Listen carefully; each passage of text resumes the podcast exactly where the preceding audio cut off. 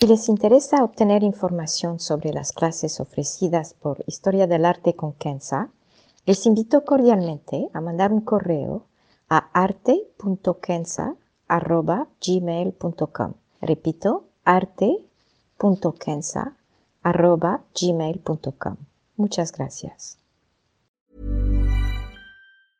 Even when we're on a budget, we still deserve nice things. Quince is a place to scoop up stunning high-end goods for 50 to 80% less than similar brands. They have buttery soft cashmere sweaters starting at $50, luxurious Italian leather bags, and so much more. Plus, Quince only works with factories that use safe, ethical, and responsible manufacturing. Get the high-end goods you'll love without the high price tag with Quince. Go to quince.com/style for free shipping and 365-day returns. Historia del arte con Kenza.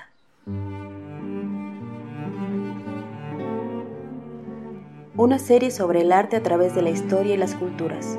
Se presentarán obras que trascienden el tiempo por su belleza y por lo que nos cuenta. Obras que encienden el asombro. Buenos días, me da mucho gusto saludarlos. A veces resulta un poco difícil hablar de un pintor y de su obra, y para mí es el caso de Joaquín Sorolla. Sé que muchos admiran sus obras, el pintor español de la luz, el heredero de Velázquez y el Greco, le dicen. Pero en lo general, tengo mis límites en cuanto a sus obras, y por cierto, que llegan a más de 2.200 cuadros.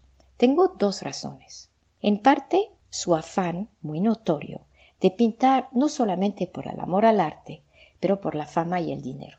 Admito que no es el único artista a seguir esta tendencia. Y dos, el hecho de que el asombro que nos provoca al ver uno de sus cuadros se queda cuando vemos el segundo, quizá al ver el tercero, pero después ya se nos quita al no sentir esta primera sorpresa. Posiblemente pensarán diferentemente, pero por mi parte y en este podcast les presentaré un poco de su vida y de su arte, apoyándome en este bello cuadro de una niña cerca del mar que data de 1904 es un óleo sobre tela, mide 121 por 144 centímetros y está en el Museo Nacional de La Habana en Cuba, que por cierto aguarda 31 cuadros de Sorolla. Primero su vida. Joaquín Sorolla y Batista nació en 1863 en Valencia, España, y murió en 1923, dejando, como lo comenté al principio, más de 2.200 cuadros. Sus padres murieron de cólera cuando tenía apenas dos años y lo crió una tía, quien muy temprano reconoció su genio como dibujante. Hizo todo para empujarlo y desde una temprana edad ya tenía plumas y plumones y papel y lienzo. Sus inspiraciones fueron Velázquez, Rivera y el Greco, cuyas obras descubrió en el Museo de Prado, en Madrid, cuando era alumno en la Escuela de Bellas Artes de San Carlos. Desde sus primeros cuadros se puede ver algo muy particular y inédito para la época. Una época, hay que subrayar, donde la experimentación con la pintura, con el principios del arte moderno, era la norma. Esta cosa particular es que Sorolla pintaba exactamente lo que veía. Su ojo registraba si quieren lo que veía y lo pintaba tal cual sobre el lienzo. No hay imaginación, no hay invención. Esto implica una gran técnica y una memoria extraordinaria, y es lo que permitió poder pintar la luz, sus reflejos, la claridad y la difusión de la luz del sol. Es lo que le permitió también pintar el blanco, como lo vemos en este cuadro de la niña. Claro, nos hace pensar en los dos grandes artistas estadounidenses, Marie Cassatt y John Singer Sargent, los dos contemporáneos de Sorolla, famosos también por pintar el blanco con elegancia y luminosidad. Pero con Sorolla es un tanto diferente, ya que podemos casi sentir el calor que emana del cuadro, en la medida en que el reflejo del sol casi nos da ganas de cerrar los ojos o poner lentes. Sorolla era consciente de la luz y de sus efectos visuales, y lo supo pintar. Y lo más increíble, y que todos pueden admirar, es su capacidad de rendir sobre el lienzo el reflejo de la luz sobre el agua, sobre la inmensidad del mar, así como su movimiento con las olas.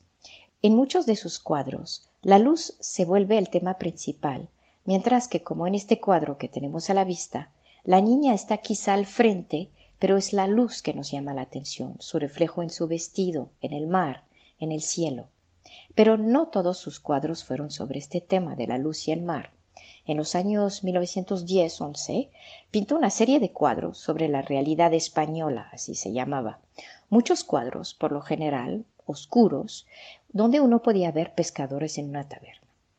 Y al final de su vida empezó, ya con dinero en el bolsillo y con la fama que siempre quiso alcanzar, a experimentar con cuadros de la vida cotidiana, o escenas de catedral bajo la nieve, o hasta paisajes sin gente. Ahora vemos su fama y su gloria. Como le mencioné en la introducción, Joaquín Sorolla quería desde muy temprano ser famoso y tener dinero. Lo decía abiertamente. Y lo hizo muy bien, con una dexteridad en marketing, si me puedo permitir esta palabra, poca vista en la época. Pintaba lo que pensaba le iba a gustar a los críticos de finales del siglo XIX y principios del siglo XX, es decir, grandes cuadros con escenas de la vida cotidiana y los mandaba a todas las exposiciones universales o nacionales, en Francia, en Italia, en Gran Bretaña y, claro, en Estados Unidos, donde, por cierto, tuvo un gran éxito.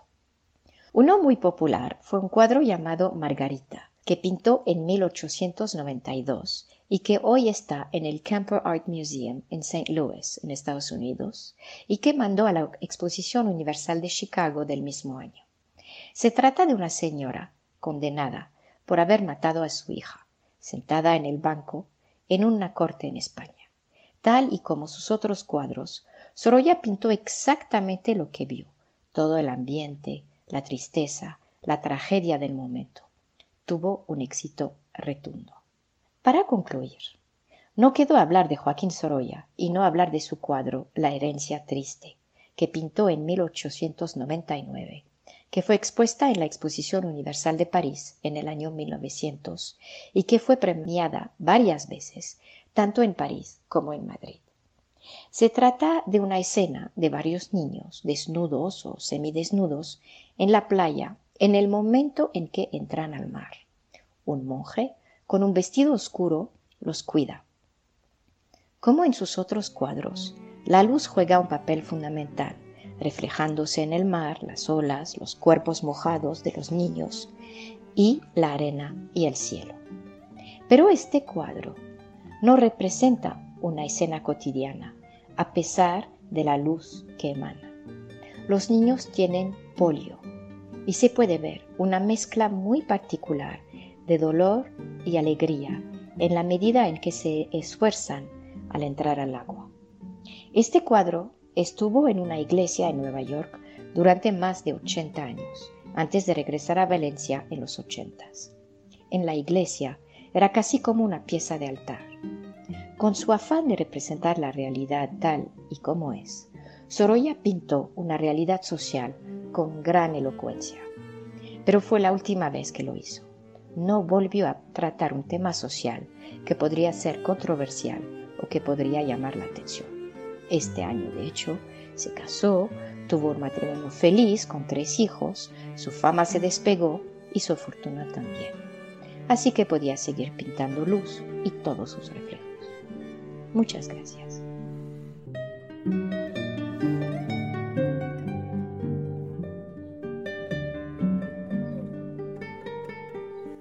Historia del arte con Kenza.